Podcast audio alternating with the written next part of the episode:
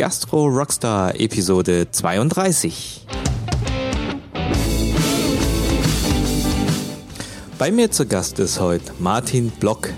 Er ist Küchenchef von Die Fette Kuh in Köln. Er betreibt den Grillblock Bacon Bakery und ist regelmäßiger Gast in dem Podcast Küchenfunk und Feuerglut und Herzblut. In dieser Episode versuche ich zu verstehen, woher Martin seine Impulse und Inspiration für seine zahlreichen Projekte bekommt. Ja, und wie er es schafft, als Vollzeit-Küchenchef genug Zeit zu haben, diese Projekte umzusetzen.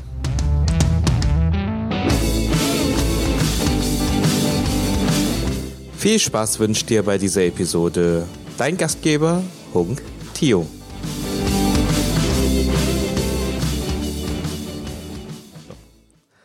Herzlich willkommen, liebe Gastro-Rockstars. Heute zu einer neuen Episode. Bei mir zu Gast ist Koch, Grillblogger und, das was mich besonders freut, auch Podcaster Martin Block. Martin, schön, dass du da bist. Ja, danke für die Einladung. Ich habe mich sehr, sehr gefreut, dass ich ähm, auch bei dir mal Gast sein darf, nachdem ich schon so viele Folgen gehört habe und auch gerade weil ich in der Gastronomie arbeite, ähm, jede Folge mal aufsauge und ähm, mich darüber freue, dass das ein, ein klein bisschen auch weiterbringen kann. Ne? Also, was ist ein kleines bisschen? Also schon sehr viele Sachen immer dabei, die mich sehr inspirieren. Sehr schön. Ich freue mich auch total, dass du dabei bist. Äh, Martin ist, äh, ist einer der, der mit da Hauptdarsteller beim Küchenfund Podcast. Den habt ihr vielleicht auch schon empfohlen bekommen in einer meiner Folgen, nämlich von Till Riekenbrauch. Da bin ich auch das erste Mal auf diesen Podcast gestoßen. Und ich möchte heute in dieser Episode die Chance nutzen, mit, mit Martin über, ja, auf über 150 Episoden des Küchenfunks zurückzublicken und mal zu, ähm, ja, zu schauen, was so seine Highlights sind oder seine Top-Produkte ähm, damit er uns das hier teilen kann. Bevor wir da einsteigen, lieber Martin, stell dich doch kurz vor. Äh, wer bist du so privat? Was machst du beruflich? Und äh, verrat uns doch dein Lieblingserfolgszitat. Ja, wo soll ich da anfangen? Also ich wohne in Köln in der Südstadt, ähm, bin verheiratet, habe zwei kleine Kids, ähm, bin 33 Jahre alt, ähm, bin irgendwie so über den Zivildienst in die Gastronomie gerutscht, ne? dann also hab da äh, ein bisschen gespült, ähm, körperlich behinderte Menschen betreut und ähm, danach so, was macht man jetzt? Eigentlich wollte ich irgendwas mit Werbung oder Grafikdesign machen.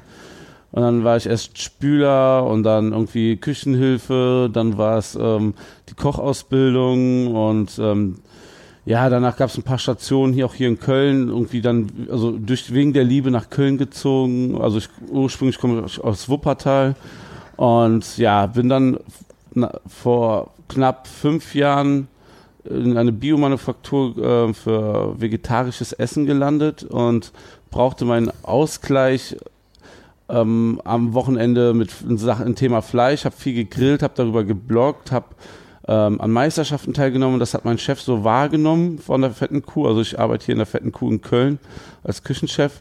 Er hat mich quasi dann dort von, von der Biomanufaktur abgeworben, weil er gesehen hat, krass, was der Junge am Wochenende macht. ne? Den können wir gut bei uns gebrauchen. Und ja, ähm, ja, ist, glaube ich, auch das perfekte Match, hier in der fetten Kuh zu arbeiten. Ich, das ist quasi, ich habe mein Hobby zum Beruf gemacht. Ne, ähm, darf mir jede Woche neue Burgerkreationen mit dem Team hier ausdenken und ja, fühle mich auf jeden Fall sehr angekommen hier. Ja, ansonsten organisiere ich das Meetup. Gestern zum Beispiel war wieder eins. Das ist ein Grilltreffen, wo sich alle einfach im Park, mitten im Stadtpark treffen. Ne? Jeder grillt für jeden quasi. Und ähm, das war jetzt schon die 20. Veranstaltung. So kommen je nach Wetter gestern, also waren es bestimmt 80 Leute bis zu dem großen Regen. Aber ähm, ich sag mal, also zwischen 50 und 100 Leute kommen da immer, die grillbegeistert sind. Jeder bringt was mit, lässt alle probieren und so hast du am Ende des Tages selber fantastisch viele Grillgerichte probiert. Inzwischen kommen da sogar auch andere Küchenchefs, um sich einfach zu inspirieren oder auch ein Produkt auszutesten. Wie kommt das bei den Leuten an? Ne, es sind Hobbyköche dabei, ähm, Grillanfänger, aber selbst wir haben äh, ähm, Grillweltmeister regelmäßig dabei, Fleischsommeliers und das ist ein ganz verrücktes Treffen und der Kommerz steht da gar nicht im Vordergrund, sondern einfach, dass alle Spaß haben und das macht das Ding immer so ähm, so charmant und am Ende des Tages ist es ja auch nur ein Grillen mit Freunden im Park. Das ist kein großer Event, der da irgendwie angemeldet wird. Und ähm, wir benehmen uns da alle, nehmen den Müll auch wieder mit. Und das ist immer ein bisschen noch schöner, als wenn, äh, wenn man da, äh, wenn die Leute da mit ihren Dreibeinkgrillen stehen und dann da die Grasnarbe verbrennen oder irgendwas. Ne? Also da sind schon ein paar Profis mit dabei und wir passen da auch auf, ja. Genau. Ansonsten halt habe ich noch den Instagram-Account Bacon Bakery, ähm, was ich auch so mit Herzblut betreibe. Da gibt es immer schöne Fleischbilder und Burgerbilder und eben halt den Küchenfunk. Und nebenbei noch ein Grill-Podcast auch, Deutschlands ersten Grill-Podcast. Es gibt ja auch S2. Ähm, der ist zeitgleich mit dem Küchenfunk vor ungefähr gute vier Jahren an den Start gegangen. Feuerglut und Herzblut heißt er, das mache ich mit dem Nico. Und da reden wir einfach nur pur über unsere Grillerfahrungen oder über Grillneuheiten. Das machen wir dann aber auch so eher sporadisch. Da kommen gerade, würde ich mal so behaupten, vier Folgen pro Jahr zustande. Ne? Ähm, wir haben beide Kinder, es ist immer ein bisschen schwierig, noch da einen Termin zu finden. Ja. Und ähm, du hattest ja nach dem Zitat gefragt, ne? Ja. Und ähm, ich, ich, wusste natürlich, dass diese Frage kommt, äh, wenn Ach, man was? deinen Podcast irgendwie hört. Ne? Und dachte, habe auch schon sehr lange überlegt, was soll ich denn sagen, von wem irgendwie ein schlaues Zitat. Und am Ende ist es wirklich so ein billiger, billiger ähm, Spruch eigentlich, der auf jedem T-Shirt stehen könnte. Karma ist a Boomerang. Also wirklich, ne? Ähm, dass man einfach auch sich so benimmt und so verhält dass, ähm, und auch gibt und das kriegt man auch alles zurück. Also habe ich bis jetzt in meinem Leben immer so erfahren ne? und ähm, lebt das auch so und das funktioniert. Also ich fahre damit ganz gut. Ja. Das ist ein schöner Satz, ist äh, einfach geben und nehmen. Ich glaube auch der Tim Plasse in der letzten Episode hat es auch gesagt, dass das Leben so wie so ein Kreislauf ist, ne? Und du musst gar nicht so viel nachdenken, dass du da irgendwie Sachen irgendwie machst, um, äh, irgendwie mit dem Hintergedanken, dass du da irgendwie Profit schlägst, sondern du, du gibst einfach und das kommt irgendwann wieder zurück. Genau, das sehe ich so und das funktioniert auch. Ähm, zum Beispiel meine Meetup-Veranstaltung am Anfang ganz, ganz oft wurde ich gefragt, so, warum machst du das? Oder meine Frau so, ja, so viel Freizeit für, für am Ende 0 Euro. Aber diese Connections auch, die dadurch entstanden sind oder ne, dass, ähm, dass irgendwelche Grillhersteller inzwischen ihren Grill da einfach mal äh, zu uns schicken und dass wir den mal ausprobieren dürfen. Ne? Oder eben halt Leute, die dann, ähm, dann vielleicht mal einen Folgeauftrag haben oder so, ne? weil, weil die sehen, man macht das ohne Gewinnabsichten. Es hat immer so einen unschönen Charakter, wenn man irgendwas macht und dann eigentlich sieht man so, die, die, die Person versucht irgendwie gerade Geld daraus zu ziehen. Ne? Das ist irgendwie immer unschön. Und ja, ich mache das auch einfach, weil es mir Spaß macht. Und war ja auch ganz lecker gestern. Ne? Also darf man nicht vergessen. dass, ähm, ja. Du, ich möchte noch ein bisschen so in deine Geschichte reingehen, weil das, das finde ich schon interessant, wie sich das so, so entwickelt hat. Ähm, du hast gerade gesagt, dass ähm, so aus dem Zivildienst bist du so in das Thema so langsam reingekommen. Ähm, das hat sich so alles angehört wie, das, das hat sich so halt irgendwie ergeben. Ne? Du hast halt geguckt, hast das ja. und das gemacht und hast gesagt, oh, ohne irgendwie so einen richtig konkreten Plan, ich muss dahin, das muss es sein, sondern irgendwie so aus dem Bauch heraus. War das so etwas oder, oder war das schon irgendwie, wo du gesagt hast, ah, oder war das ein Moment, wo du gesagt na, das ist es, da muss ich hin? Ja, so ganz ehrlich, ähm, ich glaube, das kommt vor allen Dingen, ähm, meine Mutter ist echt eine schlechte Köchin. Wow! oh, das, um, ähm. muss ich, das muss ich rausschneiden, Martin. Meine Mutter hört keine Podcasts. Also, okay, alles klar. Ne, ähm, also wir sind aufgewachsen in so, so einem Arbeiterviertel so ähm, für so äh, eine Chemiefabrik in Wuppertal. Also wir haben ja so mehrere große Chemiefabriken. Und ähm, Wuppertal ist auch kulinarisch echt trostlos. Also die, du kannst ja so sieben, acht quasi Gastronomien ähm, durchleben wo du was siehst, aber ähm, also ganz ehrlich so, ähm, mich hat interessiert, was man so mit Essen machen kann und wie Essen gut schmeckt. Wir waren nie die Familie, die groß essen gegangen ist. Ne? Und ähm, das hat mich dann schon irgendwie interessiert und gejuckt. Ich habe auch früher, also schon als Jugendlicher, öfter mal gerne was selber gekocht. Ne? Ähm, so, damit ich auch was anderes erlebe. Man muss ehrlich gesagt auch sagen, bei uns ist schon McDonalds in Wuppertal ein gastronomisches Highlight vor 20 Jahren gewesen. So, ja, ist es so, ne? Das ist die Wahrheit. Man ist halt damit aufgewachsen und das ist so das äh, große Amerika für einen so ein bisschen gewesen, ne? Genauso wie Cola trinken und ähm, das war schon was Besonderes. Und irgendwie, ich habe nach meiner Ausbildung zwei Jahre in Wuppertal gearbeitet und da denkt man sich auch so, wie kommst du aus diesem Loch hier raus? Ähm, ja, war da relativ schnell Küchenchef in dem Laden, aber bei den Ansprüchen war das jetzt auch nicht wirklich schwer. Ne? Also wenn du irgendwie in Wuppertal jemanden Fisch verkaufen willst, dann ist das vielleicht der Matthias und der Backfisch und dann, ähm, ja. Fertig. ja, und, und das Spektrum ist nicht groß. Deswegen bin ich relativ schnell nach Düsseldorf gegangen, ähm, weil ich Bock hatte, viel zu lernen. Ja. Cool. Oh. Du, äh, was ich auch ganz, ganz interessant fand, als du dich äh, vorgestellt hast, ist ja, du bist ja jetzt Küchenchef des Burgerladens Die Fette Kuh in Köln. Genau.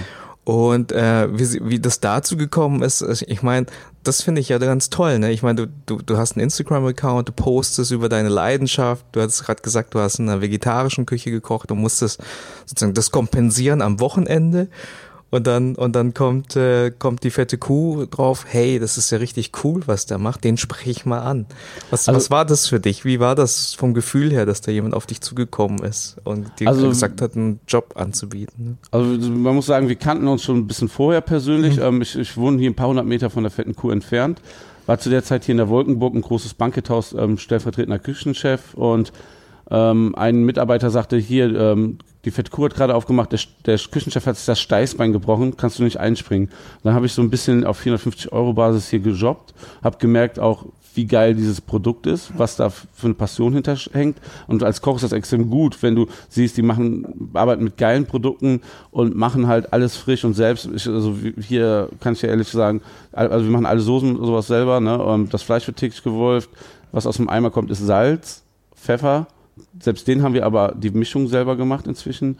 Ähm, Ketchup und Senf. Ne? Alles andere wird frisch gekocht. Ne? Wir, wir, machen über 500 Liter Soße jede Woche selbst. Ne? Und ähm, das habe ich damals schon so mitbekommen. Aber aus Zeitmangel ist das nach, also ich war vor sieben Jahren so quasi kurz mal mit dabei, gutes halbes Jahr, würde ich sagen. Man kannte sich also, aber dann lief man sich halt so auch mal, er war zum Beispiel bei der Jury ähm, bei einer so eine Competition hier ähm, ähm, dabei und hat dann, kam dann später zu mir und hat gesagt, ich habe so gehofft, dass die Burger von dir kamen. Ne? Wir haben da ganz knapp den zweiten Platz mit unserem Burger gemacht.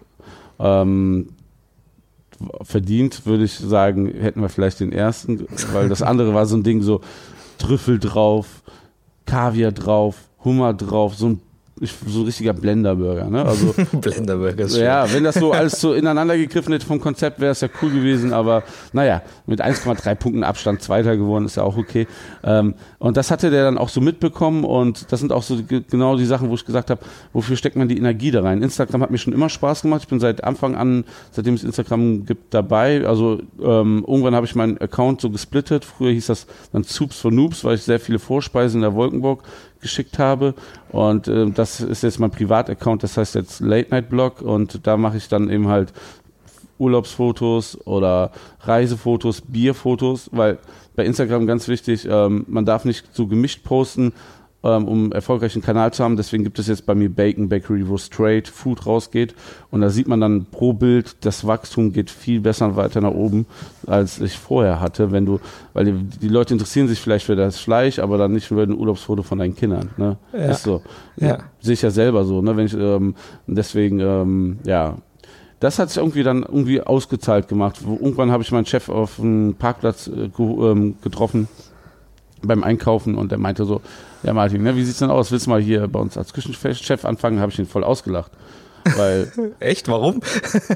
ja, weil Fett Kuh hatte schon so, also für mich einen krassen Respekt, der ganze Laden, weil ich ihn auch schon so ein bisschen hinter den Kulissen kannte und ähm, selber auch Fanboy war von dem Ding. Ne? Also es ist nicht so, dass, dass ich ähm, einfach gesagt habe, ich habe Respekt von den Sachen und so, sondern einfach, der Burger ist einfach ähm, für mich damals auch schon so geil gewesen, dass ich gesagt, also auch über, also ich kannte die anderen Burgerläden ja, Läden ja auch, auch ähm, aus einer anderen Perspektive als Gast, ne? Und ja, so habe das auch nicht so richtig ernst genommen, ne? Und vor allen Dingen, ich bin ja bewusst zu dieser Biomanufaktur gegangen, weil mein Sohn mich äh, in der Weihnachtszeit gefragt hat, also Weihnachtszeit, also in der Bank, im Bankethaus, da arbeitest du sieben Tage die Woche, 14 bis 16 Stunden. Mein Sohn hat mich an einen Morgen, äh, an einen Abend, wo ich eher nach Hause gekommen bin, gefragt, Papa, wo wohnst du? Ne? Wow. Äh, das ist so dann so der Knackpunkt, wo du dann sagst, vielleicht suche ich mir was Neues. Und da war mhm. das eh schon so ein bisschen Gespräch und dann zweimal in die Zeitung geguckt, also, ähm, also auch lustig, eigentlich sucht man seinen Job online, aber ich dachte so, ich muss ein bisschen so alternativ mal gucken. Vielleicht findet man ja auch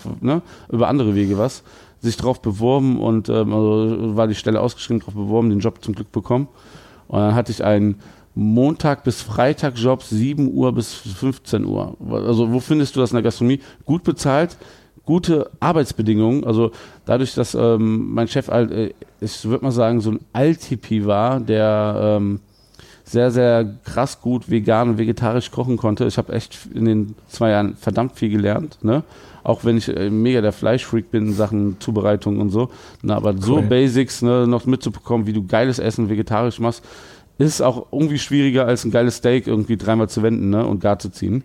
Ja, und ähm, tja, das ist ähm, dann in der fetten Kuh zu landen, war für mich auch schon von Anfang an eine große Ehre und macht mir nach wie vor extrem Spaß.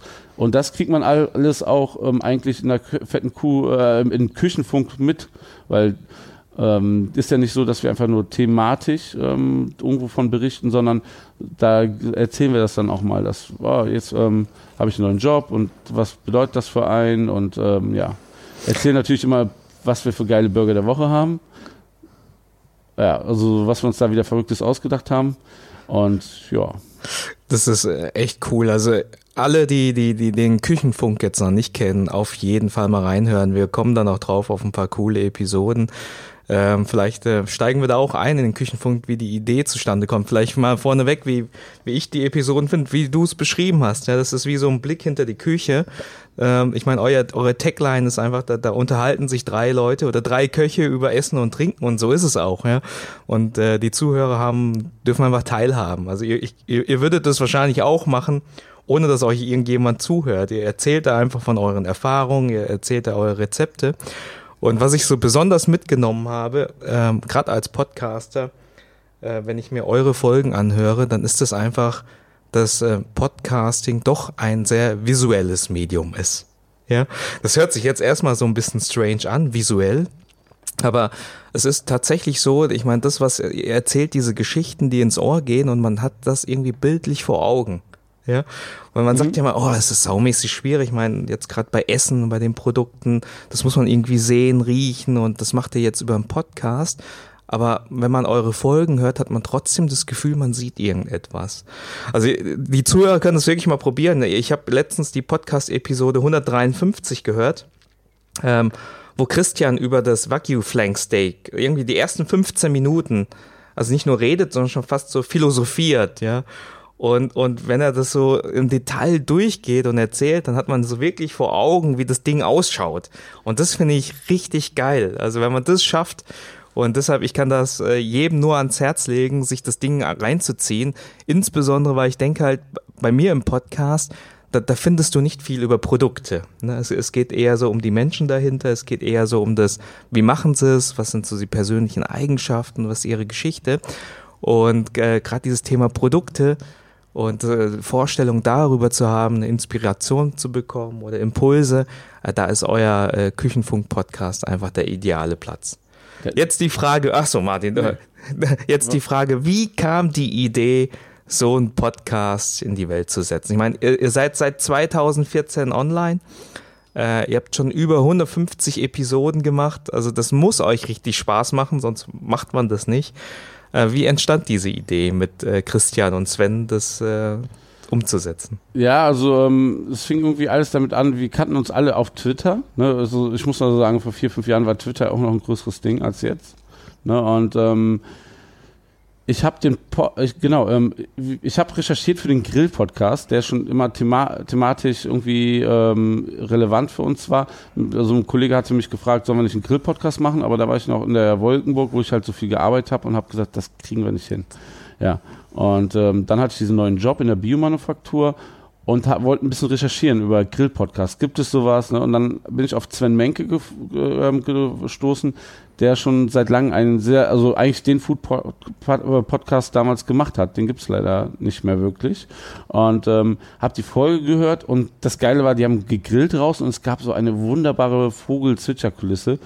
Und da dachte ich mir so, ich, ich hau ihm einfach mal Props raus, schreibe ihm auf Twitter, wie geil die Folge ist und dass diese Vogel-Zwitscher-Kulisse echt legendär ist. Ja, habe ich ihm geschrieben. Daraufhin ähm, meinte er so, ja geil, wenn du Bock hast, können wir auch mal zusammen grillen oder eine Podcast-Folge machen. Daraufhin hat dann der Küchenjunge, der es so auf Twitter in der Timeline gelesen hat, weil wir auch alle so miteinander verbändelt sind, waren schon so vom, zumindest von der Diskussion auf Twitter mitbekommen, ja geil, wenn, wenn du den, wenn du Sven besuchen kommst, ne, ich höre auch mal seinen Podcast, dann komme ich auch mit. Ja. Okay. Und ähm, ja, so war das dann. Dann saßen wir auf einmal ähm, ein paar Wochen später im Auto, der, der Christian und ich. Und ähm, ah, ich glaube, vier Stunden locker gefühlt zumindestens und haben ohne Ende gequatscht und haben dann den Sven Menke besucht zu Hause und haben miteinander gegrillt. Also ähm, und haben dann auch ähm, einen Kuli also er machte den Kulinarikast Podcast mhm. und haben darüber dann, was wir gemacht haben, einen Podcast gemacht, also eine Folge für ihn. Und das fanden wir irgendwie so geil, ne, dass wir gesagt haben, lass uns drei doch, weil, weil wir so gut anscheinend funktionieren. Ne? Also, also jeder hat so seine Stärken. Also meine habe ich bis jetzt noch vielleicht noch nicht so gefunden. dass ich jetzt sagen kann, was das ist, aber ähm, irgendwie habe ich ja doch vielleicht manchmal meine Berechtigung. Nein, aber der, der Küchenjunge, der Küchenjunge kann halt diese Sachen so geil beschreiben, wie du das vorhin auch gesagt mhm. hast, dass man irgendwie selber dann schon fast anfängt zu sammern. Und der ähm, Sven Menke ist halt so ein Typ, der sehr gut über Sachen philosophieren kann und das auch sehr gut man kann mit ihm fast sich schon drüber streiten, wie das geht. Ne? Und, und, und eine seiner Stärken ist auf jeden Fall, ähm, dass er der Sachen machen kann, die nicht nur fancy sind und teuer und ne, äh, auch hier wieder die Kaviarnummer oder das 50 Euro Dry-Age Steak, sondern Sven Menke macht eine sehr, sehr gute bodenständige Küche und erklärt das, also er ist wie ein Erklärbär, erklärt dir das, wie man das machen kann, ne, mit ganz einfachen Mitteln und so, dass du Bock hast zu kochen, ne. Das ist so seine äh, geheime Superkraft, glaube ich, ne. Deswegen mögen alle so gerne Sven Menke. Ist leider seit ähm, zwei Jahren auch nicht mehr bei uns so ganz aktiv, aber ähm, ja, wir haben ab und zu kriegen wir ein Lebenszeichen von ihnen und wir schmeißen ihn deswegen auch nicht dabei. aus dem Team. ne, dafür haben wir ihn viel zu gerne. Und ja, so ist das halt dann entstanden, dass wir gesagt haben, wir wollten erst über, genau wie hieß das, ist dieses Livestreaming über YouTube gab es doch mhm. damals. Ähm, war dann gerade aber irgendwie dann doch nicht mehr irgendwie so das Riesending. Das wollten wir zuerst machen, ist aber an unseren WLAN ähm, gescheitert, also äh, beziehungsweise die, die Connection zu Sven. Und dann haben wir gesagt, dann machen wir einen Podcast. Und Ach so, ist das also ganz, ja. ganz praktische Themen, warum wir das Ja, Medium genau. Wir, wir, wollten was Neues machen und dachten, weil, weil unsere Diskussion, wir haben uns öfter mal eben halt auf Skype getroffen, gequatscht, ne? Und ja, dann haben wir gesagt, dann machen wir das halt. Ähm, und ähm, ja, Küchenfunk ist dann so eine gemeinsame Idee gewesen vom Name. Das sollte auch alles nicht zu fancy klingen oder so, ne, sondern schon das, was wir machen eigentlich. Ne? Wie, wie so eine quasi so eine stündige Radiosendung. Ne? Ähm, ja, ist, wir wollen es immer gerne so ein bisschen knackiger halten, aber es sind dann anderthalb Stunden, manchmal zwei Stunden. Aber dann hat man auch so viel wieder loszuwerden. Ne? Also das ist nicht so dann das Rumgelaber, dass man auf die Zeit kommt oder so. Ja. Auf jeden Fall. Na gut, du hast gerade gesagt, was ist deine Stärke, was ist deine Berechtigung? Ich meine, das, das ist ja, das geht aus dieser Geschichte ja hervor, ne? über deine Initiative äh, kam das zustande. Da haben sich drei, vier Leute getroffen, dann eine geile Idee gehabt, um die umzusetzen. Und das spiegelt sich ja auch in den Sachen wieder. Ich meine, das, das Meetup ist ja auch wieder so ein Thema, wo du Leute zusammenbringst. Und ich glaube, äh, unabhängig von den inhaltlichen, fachlichen Themen, die du mit Produkten und sonst was, ist das vielleicht ein Thema, was dich auszeichnet, Menschen zu begeistern, dass die zusammenkommen und was machen. Ne? Das kann natürlich gut sein, ja. Also ähm, es ist auch immer wieder so, dass sich irgendwie eben halt, weil es vielleicht so ein bisschen ähm, uneigennützig ist, so ähm, dann wieder neue Sachen anstoße oder mal, dass wir sagen, wir machen einen Foodtrip irgendwo hin oder so. Ne? Oft kommen so Foodtrips natürlich äh, zustande, weil man dann eingeladen wird. Durch eben halt, der, der Christian hat eben halt den, den Blog küchenjunge.com. Ne? Ähm, da schreibt er viel und eben halt, bei mir ist es halt, ich habe Bacon Bakery auch als Blog, aber da passiert eigentlich nichts. Also nicht wirklich was Relevantes. Ne? Ähm, da, da bin ich irgendwie habe ich nicht die Ruhe zu, auch noch als Küchenchef dann noch den Blog da zu pflegen. Sehr cool. Ich versuche es immer so, aber naja. genau, ne, aber das klappt gut. Ähm, hey, äh, lass uns mal äh, in, den, in den Küchenfunk reingehen, so deine Highlights aus diesen 150 Episoden. Was, was bleibt dir jetzt so zurückblickend in, in Erinnerung? Was waren so die interessantesten Produkte für dich oder Momente? Äh, aus über 150 Episoden Küchenfunk? Ja, von, von der Frage habe ich jetzt irgendwie auch am meisten Angst gehabt. Weil es zu viel gibt und man irgendwie ist, sich auf eins festlegen muss. Also, äh, ja, ja, also festlegen auf eine Sache, ähm, vor allen Dingen auf ein Produkt geht das sowieso nicht. Ne? Also es war auch viel zu viel, wenn, wenn du überlegst, vier Jahre, was, was drei Leute erlebt haben, ne? Aber so was, was immer wieder ein Thema war und bei uns auch größer gekommen ist mit der Zeit, ist das Thema zum Beispiel Craft Beer. Ne? Mhm. Ähm, inzwischen, ähm, also so ich mache ja auch inzwischen so Sachen wie ähm, Biere brauen für die fette Kuh. Ne? Also ich bin nicht selber der Brauer, aber wir haben einen Brauer, der dann auch Braukapazitäten und Brauereien mietet, ne? dass unser eigenes Bier haben, aber wir haben uns da selber auch so in die Materie reingetrunken, dadurch, dass wir vor allen Dingen am reingetrunken, abends, das ist schön. abends aufgenommen haben und dann auch über, äh, immer über die Biere erzählt haben. Ne? Aber das ist jetzt nicht zum Beispiel so, dass wir jetzt ein Produkt haben wie hier Burrata, ne? also so quasi wie ein Würfelmozzarella, das haben wir jetzt kombiniert. Ich weiß noch, der Klassiker war beim Küchenjunge mit Mango und Chili, sowas könnte ich jetzt natürlich erzählen oder gegrillte Oktopus oder sowas, aber das ist es gar nicht. Ne? So, dafür ist es viel zu viel. Was sehr, sehr geil waren, waren so Erlebnisse wie, ähm, ich war mit einem Küchenjungen unten in Bayern, also, da gab es ein Foodcamp, da waren wir drei Tage. Das ist halt ein Riesenerlebnis gewesen für uns. Aber jetzt auch die letzten drei Folgen, wo wir in San Sebastian waren. Unfassbar. Wow. Wow. Also da waren wir von Fle also der Großhändler, wo wir unsere Sachen kaufen mit der fetten Kuh, lädt immer Gastronomen ein aus der Region und nach San Sebastian und dort ist also ist die galizische Oma-Kuh und das ist ein mega Steak, also ähm, die Beef, also Mag das Magazin titelte auch das beste Steak der Welt und ähm, da waren wir, äh, wir haben drei Podcast-Folgen rausgemacht, was wir eigentlich nie machen. Ne? Also äh, ein Thema so breit zu sprechen, aber wir, war, so, wir waren offiziell eigentlich fünf Tage für San Sebastian eingeteilt. Leider nach 28 Jahren hat es am ersten Tag zum ersten Mal in Bilbao äh, viel Schnee und die kamen damit nicht, nicht ganz so zurecht. Also warten wir nur vier Tage. Aber für Köche, ne, selbst für Köche, also ich denke mal, viele Gastronomen hören ja zu, ne, es ist einfach das reinste Paradies. Ne? Also ich glaube, 150.000 Einwohner hat die Stadt. Es gibt acht Sterne-Restaurants in dieser Stadt ohne Ende Pincho-Bars. Jeder zweite Mann ist in einem Kochclub. Und diese Produktphilosophie, diese Qualität, die die dort reinbringen, also das, wofür wir so brennen im Küchenfunk, ne, für gute Produkte, wird dort einfach gelebt. gelebt. Und du gehst von Laden zu Laden und bist einfach geflasht. Es gibt diese Pincho-Bars, das ist so eine Art Tapas, ne, dort ein bisschen mehr wie eigenständige Gerichte schon weiter ausgebaut, ne, und ähm, kannst von Laden zu Laden Abend geben. Ne? Das Glas Wein dabei kostet immer so zwischen 1,80 und 2,40 und schmeckt dir trotzdem fantastisch, als wenn du da ein Großgewächs im Glas hast. Es ist ähm, einfach, wir waren so vier Tage Dauergeflasht, was wir da erlebt haben und haben deswegen das groß und breit getreten. Ja, ansonsten natürlich ähm, Hey, was, ganz hm? kurz noch ja. zu dieser Tour in San Sebastian. Was, was hast du da so für dich mitgenommen? Was nimmst du jetzt mit für, für deine, sag mal, tägliche Arbeit in Köln oder an, an, an Inspirationen, Impulsen? Na, natürlich, äh, erstmal natürlich das, die Qualität des Fleisches dort, was wegen der Reifung und ähm, das sind halt Kühe, die zwischen 13 und 19 Jahre alt sind. Ne? Also wir haben direkt eine halbe Kuh gekauft dort vor Ort, ne? Also und haben die auch schon zu Burger verarbeitet. Also, ne?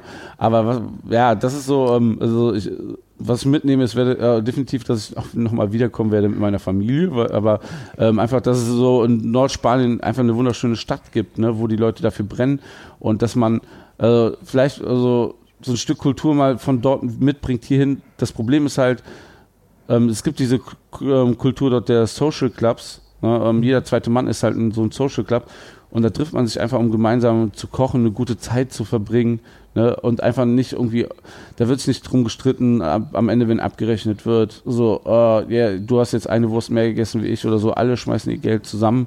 So läuft das auch sonst, wenn wir zum Beispiel unsere Foodtouren machen. Ne? Ähm, sowas einfach, ne? zusammen eine gute Zeit haben und ähm, ja, gute Produkte halt essen.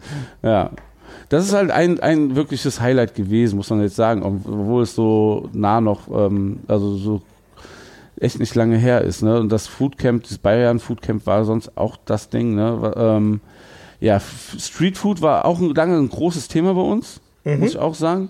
Ist es immer noch, ne? auch gerade durch Thiel Riekenbrock. Ähm, er ist ja ähm, witzigerweise der allererste Gast der fetten Kuh gewesen. Ich weiß nicht, ob er das erzählt hat. Nee, hat er nicht. Er ist so in einigen Läden in Köln immer der erste Gast gewesen, aber hier um den Laden Schach hatte er vor sieben Jahren öfter her und ähm, ich hatte dann Craft Beer Tasting äh, veranstaltet bei uns. Da kam er und Ähm, ich war ein paar Wochen vorher auf seinem zweiten, aller, äh, das zweite Street Festival, was er je ausgerichtet hatte.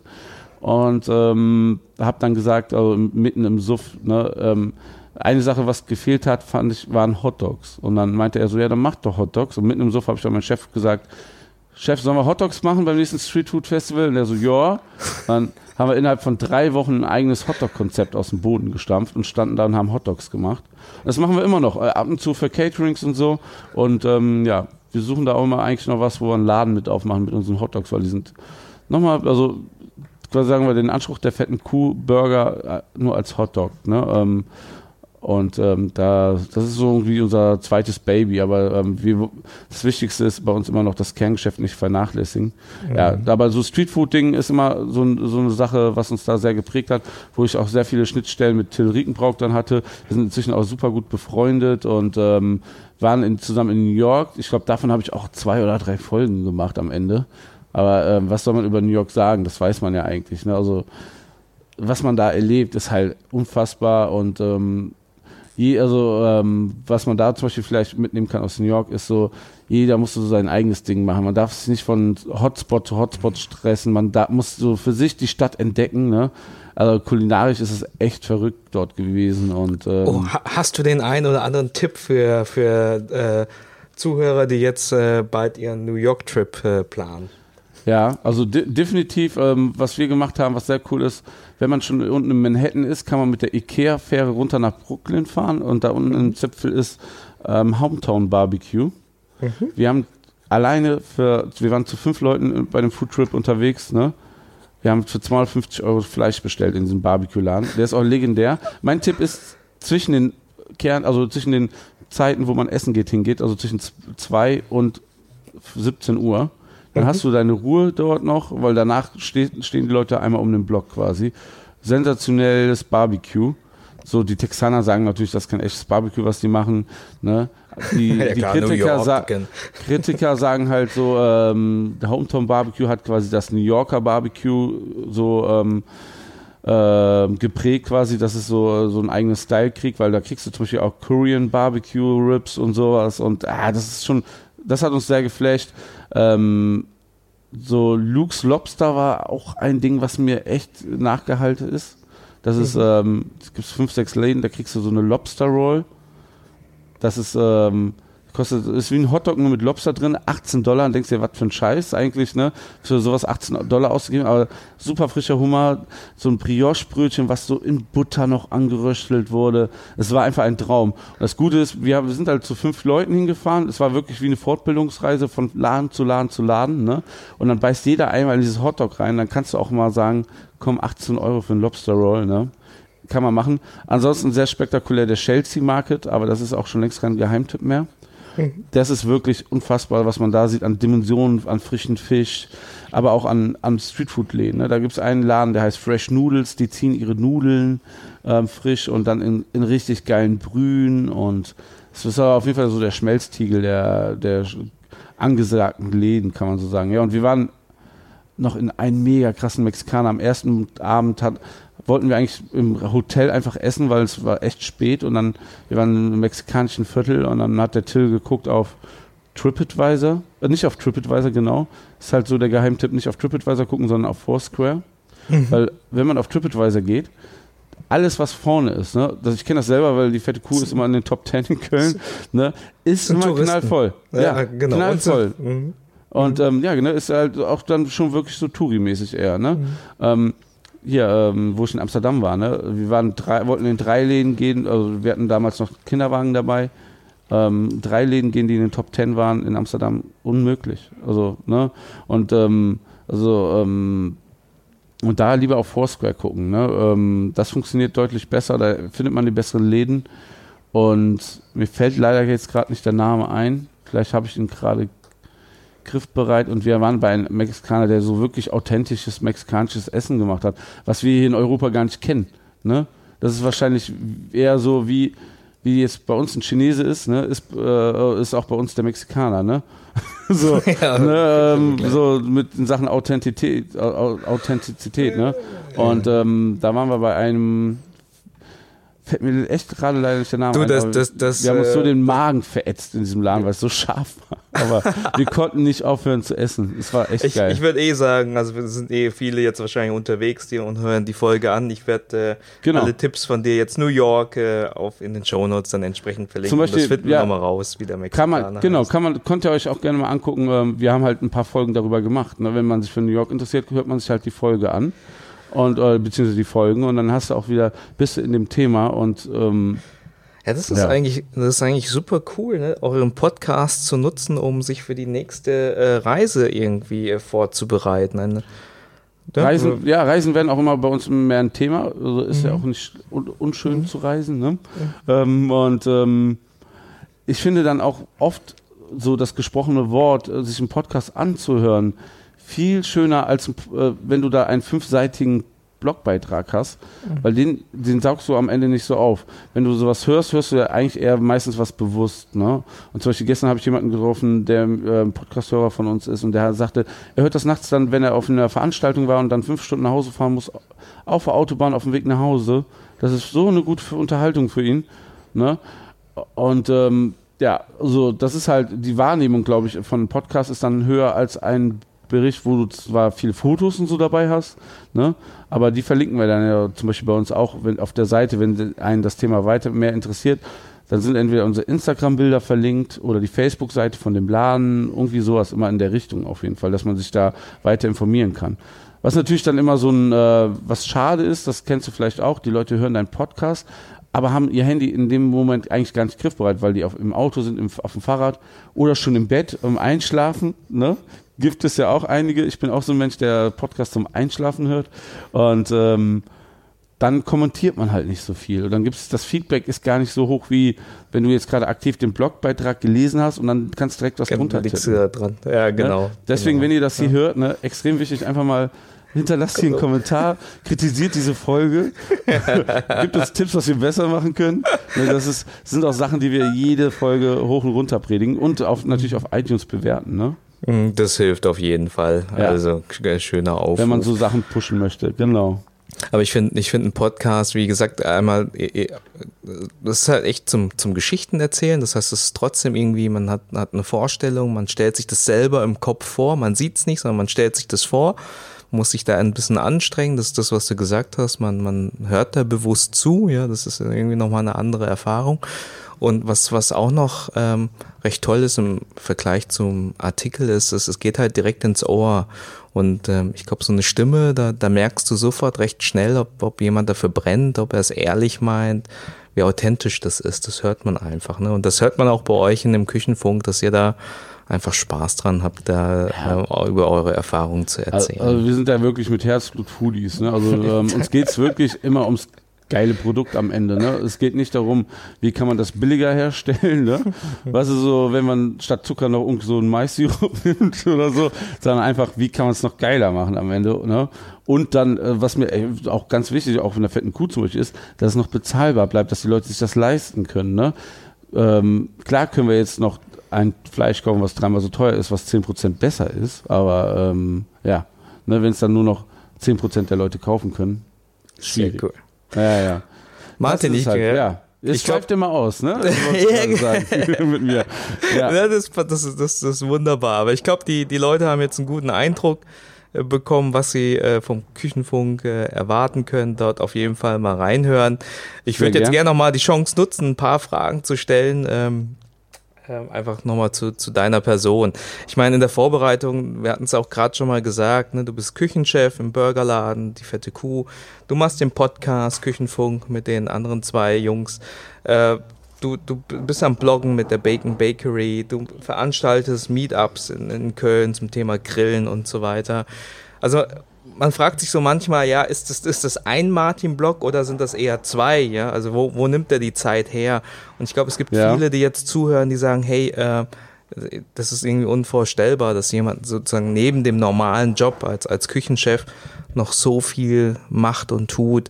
Wie kriegst du das alles hin? Wie organisierst du dich da? Wie kriegt man das hin? Das krasseste, also man muss wirklich sagen, dann noch die Zeit für die Familie zu finden. Ist Stimmt, so, du ähm, bist zweimal zweifacher ja. Vater, ne? Und, Und ähm, da, da lege ich dann auch Wert drauf, dass wir die Zeit finden. Und Gute Frage, wie man das hinkriegt.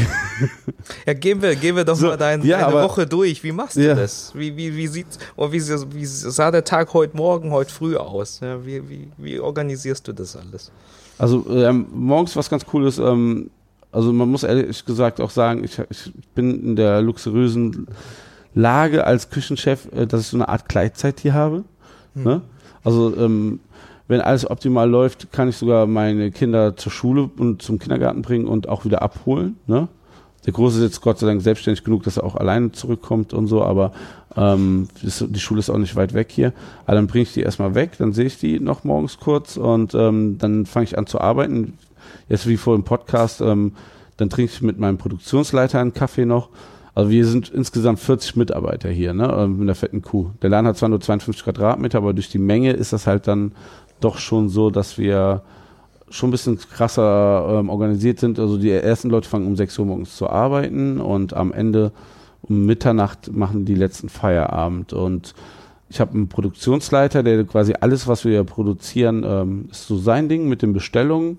Dann habe ich noch einen, Zuschef, der ist ähm, der Mann eigentlich der Hauptmann am Grill, so und allein. Da, also ich stehe wirklich gar nicht mehr bei uns im Laden am Grill, sondern koordiniere eher so das Personal, dass alle da sind. Ähm, dann habe ich noch zwei Schichtleiter, weil bei sieben Tage die Woche jeweils elf Stunden geöffnet, reicht auch ein Zuschef nicht. Ne? Und am Ende ist immer einer von den dreien da, ähm, die unten das ähm, Geschäft ähm, quasi in der Küche leiten. Und ähm, ich bin dann quasi nur noch dafür da, das zu kontrollieren und zu managen, aber auch zum Beispiel ähm, zu kontrollieren, dass die Hyg Hygienebestimmungen eingehalten werden. Also ich kontrolliere es einfach nur dagegen und ähm, gucke aber immer, suche immer innovative Wege, wie wir da uns verbessern können. Ne? Das sind so dann meine Aufgaben. Ne? Also ich habe hier zum Beispiel, haben wir auch schon mal so privat drüber gequatscht, alles digitalisiert. Ne? Wir haben quasi für alles eine App, aber auch dann auch immer nur, wenn es Sinn macht. Ne? Ähm, du hattest ja die Jungs von Floatify, also den Daniel schon als Gast. Genau. Ne? Ja. Ähm, die waren bei ihm zum Beispiel Beta-Tester. Ne? Also die fette Kuh ist ja eh immer schon Pionier gewesen. Wir hatten schon vor sieben Jahren bei Eröffnung ein iPad-Kassensystem. Ne? Mhm. Das war dann Vor vor sieben Ort. Jahren schon. Ja. Ja, vor sieben Jahren, ne? Also in der digitalen Zeitalter ist das schon krass, ne? Wir haben auch so einige iPads an der Kasse schon ähm, durchgenudelt, kann man so sagen, ne? Ähm, ähm, war, da waren wir Beta-Tester, ging so weit sogar, dass wir bei Orderbird einen Konferenzraum, der, der nach die fette Kuh benannt wurde, hatten. Ne? ja, und ähm, ähm, Bestell, Bestellungen gehen alles, alle nur noch digital, also nicht nur per E-Mail, sondern per Software und ähm, Personalmanagement, ganz wichtig. Ne? Wa- wa- Was für, was für Tools nutzt ihr da? Also Kasse machen wir zum Beispiel gerade mit Gastrofix, ne? ähm, aber äh, das ist jetzt kein Disk gegen Orderbird, aber das ist ein bisschen ähm, für uns gerade ein bisschen besser, weil äh, um, dann eben halt für Personalmanagement haben wir früher Papershift benutzt, was auch gut ist, aber eben halt ich habe auf Internorga sehr lange nach einem neu- neues ähm, Programm gesucht, was auch besser zu uns passt. Und da sind wir bei Planday gelandet, weil die auch dann kommunizieren mit Gastrofix. Ne? Also ähm, Gastrofix ist unser Kassensystem und ich kann dann direkt einfach äh, meinen äh, meinen Personaleinsatz ermitteln, ne? wie der war. Ne? Ich sehe, äh, habe die Kassen, äh, die Einnahmen und ähm, mein Personal mit den Kost Personalkosten, dann sehe ich einfach, wie effektiv war der Tag gestern ne? und kann daraus meine Rückschlüsse ziehen, beziehungsweise ich kann auch ein bisschen vorhersehen, wie es in der Zukunft sein wird ne? und aber auch ähm, es macht alles, also ich, was für mich auch wichtig war, eine App, die meine Mitarbeiter benutzen können, ne? also die damit umgehen können. Die können eigenständig ihre Tisch, Schichten tauschen, wenn einer ausfällt, dann kriegen die anderen die Schichten angeboten und sowas. Ne? Das ist schon echt cool. Ne? Kostet halt Geld im Monat, aber wenn ich sehe, wie viele Stunden ich dadurch spare, also früher haben wir das mit Excel gemacht. Das Ja. ist äh, echt un unfassbar, so was mit Excel äh, bei 40 Mitarbeitern zu machen. Ähm, und dann sagt der eine, ja, aber da habe ich doch fünf Stunden mehr gearbeitet, ich krieg doch noch fünf Stunden frei. Und dann guckst du so, ähm, wie willst du das denn nachhalten? Und das ist so eine Software, wo die sich ein- und ausloggen können. Das können sie sogar mit ihrem Handy machen, ne? wenn die im Umkreis von 100 Metern von der Arbeit sind. Loggen sie sich einfach selber ein. Ne? Das funktioniert jetzt wirklich sehr, sehr gut und dadurch können wir effektiv auch die Arbeitszeiten genau messen. Und ja, Überstunden machen die Jungs ja eh eigentlich eher bei uns nicht. Wir haben wirklich neun Stunden Schichten bei uns. Die haben es echt gut bei uns. Aber das ist immer das Gute, wenn die Chefs, ähm, also mein Chef ist selber auch Koch immer gewesen, leidenschaftlicher Koch. Und ähm, ne, ähm, ich weiß selber, wie es ist. Und ähm, dann, die Jungs machen ja am Ende bei uns jeden Tag nur Burger, in Anführungszeichen. Ne? Wir haben ja auch viele Köche dabei und damit sie sich nicht langweilen, haben wir halt ähm, schon gute Schichten. Man muss ja irgendwie was haben, was dann auch nochmal für den Grund ist, so einen Job einzugehen. Ne? Ja, weil wenn du als ambitionierter Koch dir vorstellst, fünf Jahre lang Burger grillen, ne, am Grill stehen, wird auch irgendwann langweilig, ja. Ja gut, das ist auch eine, irgendwie eine Einstellungsgeschichte. Ne? Ich glaube, auf der anderen Seite, ich meine, du, du, du in deiner, in deiner Art, wie du jetzt deine Rolle interpretierst, das ist sehr stark, dass du sagst, naja, ich, du arbeitest sozusagen nicht, nicht im Unternehmen sozusagen, machst die Burger, sondern du als Küchenchef Deine Verantwortung ist, am Unternehmen zu arbeiten, die Prozesse zu optimieren, zu schauen, dass mit den Mitarbeitern alles stimmt, dich auch neuen Themen zu widmen, dich damit auseinanderzusetzen, um da irgendwie nicht abgehängt zu werden. Und das kann man, glaube ich, auch nur, wenn man wirklich ähm, ja auch, auch den Menschen vertrauen kann. Ne? Wenn du nicht jetzt irgendwie alles, alles besser weißt, ja, wie, wie genau hier im, im Burger irgendwie zu machen ist und da, da nicht loslassen kannst, dann wirst du da immer hängen bleiben und dich nicht um die anderen Themen kümmern. Also das ist auch so ein Ding, wo mein Chef mich auch am Ende geholt hat. Er ist dann immer so einer, jemand fällt aus, er springt sofort ein, macht das, ne, steckt dann seine Energie in diese Schicht und ähm, das hat er anständig, andauernd gemacht. Ne? Und dann zieht das natürlich an der Energie. Und dann ähm, zwei Monate nachdem er mich eingestellt hat, ist er auf Kur gegangen. Ne? Und ich habe mhm. dann quasi auch seinen Part zum größten Teil hier übernommen. Das Coole ist immer, er ist jeden Tag hier und ähm, für ein paar Stunden und er sieht immer noch Sachen, die kein anderer Mensch sieht. Ne? Aber er ist dann eben halt so, er, er springt dann halt rein, will das selber machen, ne? weil es er auch am besten machen will. Ne? Und ähm, das Problem, was ich dann für mich direkt erkannt habe, ist, wenn ich das auch so mache, dann verheize ich mich am Ende, natürlich auch für das Unternehmen, damit die Bürger geil sind. Aber die Draufsicht fehlt einfach. Ne? Mhm. Einfach von oben zu sehen, da ist, da ist das Problem. Ne? Natürlich erkauft man sich das dann quasi durch höhere Personalkosten, weil ich dann extra oben drauf bin, spart dann aber auch gleichzeitig. Man hat Zeit einfach auch effektiver zu planen. Ne? Wir arbeiten auch mal mit ein, zwei Zeitarbeitsköchen, äh, nicht von der Zeitarbeit, aber so ähm, ähm, Mietköchen. Ne? Und ähm, dann ist das, ähm, dann kann man das effektiver machen. Ne? Also einer der ersten Sachen war dann auch so quasi mein Gehalt selber wieder rauszusparen, indem wir Sachen Prozesse verbessern einfach. Ja, ja, das ist cool, ja, coole Sichtweise. Du denkst damit sehr, sehr systemisch, ne? Ja. Du, du sagst nicht, es geht jetzt nicht darum, irgendwie Feuerwehr zu spielen und hier irgendwie den, den Ausfall kurz irgendwie äh, abzufedern und hier irgendwie jemanden zu retten, sondern eigentlich, der, es geht ja eher so um eine nachhaltige Lösung und da muss man dann zum Teil sehr systemisch denken. Sehr genau. cool. Hey, äh, du, du bist sehr saumäßig umtriebig. Gibt es irgendwelche Projekte, die du noch äh, gerne umsetzen möchtest? Eins hast du ja schon verraten, äh, Hotdog und so. Hast du sonst Ja, also wir haben ja, also ich habe ich habe in den letzten Jahren schon ein paar Projekte, wir haben äh, raus äh, umgesetzt, also zum Beispiel das Buch eigene Biersorten haben wir gemacht. Wir haben Supper Club gemacht, hier auch mit einem Küchenjungen vom Küchenfunk zusammen, wo wir nur regionale Produkte aus dem Umkreis von 99 Kilometer gemacht haben. Das war ein mega spannendes Pro Projekt ähm, ja, so Sachen, äh, was, was wir an Projekten geplant, ne? Also ich bin froh, dass schon zwei abgeflogen sind dieses Jahr, weil ähm, das kann man zu alles nicht schaffen. Zu, zu viele genau. Ideen. Aber es stehen so, so ein paar Sachen definitiv ähm, vor der Türe, wo man auch noch nicht so gut drüber sprechen kann. Ja, okay. Aber da wird einiges kommen, ja. Okay, und, ähm, alles klar. In, in der neugierig. wird sowieso immer weitergehen und da sind wir auch immer so, wir wollen immer ein bisschen innovativ sein und immer gerade auch durch den Burger der Woche uns abheben. Diese Woche haben wir zum Beispiel wieder den Beef Bacon. Ne? Beef, wir waren die ersten hier, die Beef Bacon benutzt haben, haben uns das auch erstmal exklusiv gesichert. Ähm, jetzt machen das halt alle wieder nach, aber ist ja auch gut so für die ganze Burger-Szene. Sonst gibt es auch keine Konkurrenten, es gibt Mitstreiter und wir freuen uns über jeden guten Laden, der einfach gut ist für den Ruf des Burger. Ne? Wenn, wenn du so zehn schlechte Dönerläden hast, dann sagst du einfach, und einen guten, dann sagst, sagen alle Döner scheiße. Ne? Ja, deswegen richtig. finden wir gut, wenn es mehr gute Läden gibt ne? und freuen uns extrem drüber. Ne? Genauso wie mit einem Craft Beer. Es gibt so viele Leute, die Craft Beer kacke finden, aber wenn du Leute hast, die dir das richtige Craft Beer geben, dann mögen die Leute das auch auf einmal. Ne? Das ist auch eine schöne Sichtweise, zu sagen, hey, das ist jetzt nicht, du freust dich eher, dass guter Wettbewerb da ist, weil irgendwie ja. Äh, die Flut hebt alle Boote. Ne? Das ist, entsteht dann irgendwie so ein, so ein Vibe und man, man spricht darüber und wenn dann halt Qualität da ist, dann profitieren alle davon. Ne? Wir, sind, wir sind hier eine Millionenstadt. Ne? Also mhm. ähm, es wird ja wohl genug Kunden für mehrere gute Burger geben. Ne? Aber wir haben auch zum Beispiel mit What's Beef aus Düsseldorf zusammengearbeitet. Die haben, wir haben deren Eistee verkauft, die unser Bier. Ne? Das, man müsste ja so sagen, eigentlich von brandmäßig ist das unser größter Konkurrent. Ne? Aber wenn wir uns treffen, wir freuen uns, uns zu sehen und finden geil, was wir gegenseitig so machen, ne? feiern das halt. Ne? Und das ist doch cool. viel, ist doch viel schöner, schön. als so, so zu sehen, oh, der hat jetzt zehn Likes mehr wie wir, der macht vielleicht mehr Umsatz oder der verkauft mehr Bier oder so fuck off, ja, das ist doch alles Quatsch. Ja, ja also cool. deswegen äh, einfach, ich würde mich ja auch mal freuen, woanders einen guten Burger essen zu können. Also ganz ehrlich, ne, hier in Köln. Also ja. Einladung, es, es wird Einladungen geben, das sehe ich jetzt schon. ich bin gespannt. Martin, kurz noch ein paar Fragen. Wenn du ein Buch empfehlen dürftest, welches Buch wäre es? Gibt es da irgendein Buch, was du, was so Boah, stark beeinflusst hat?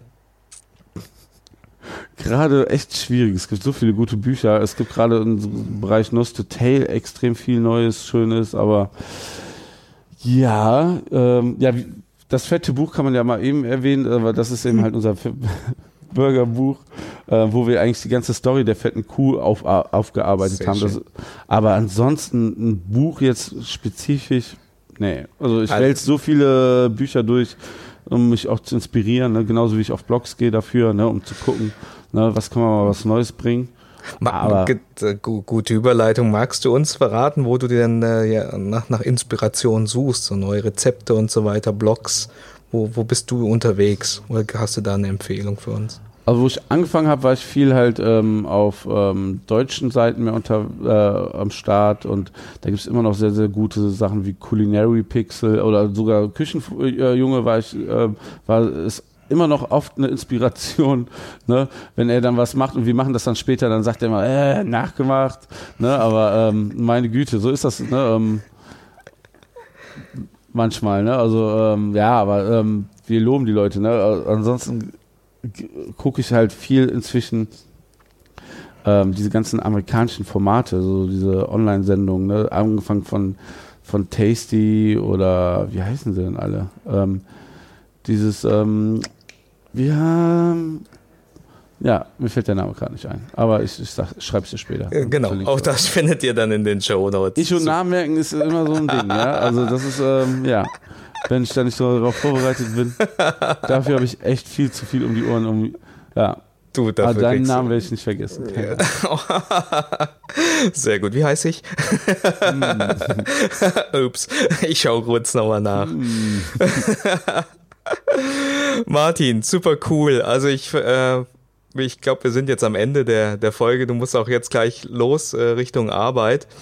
Ähm, ich fand das eine super spannende Folge. Ich habe mir auch im Vorfeld jetzt überlegt, dass ich da schaue, äh, äh, wenn ihr da die nächsten 50 Episoden nochmal äh, aufgenommen habt und äh, veröffentlicht habt, dass ich dann bei der 200. Folge dann äh, dich oder Christian nochmal einlade, dass ihr das nochmal äh, also eure Highlights aus den letzten 50 Episoden mal mitteilt.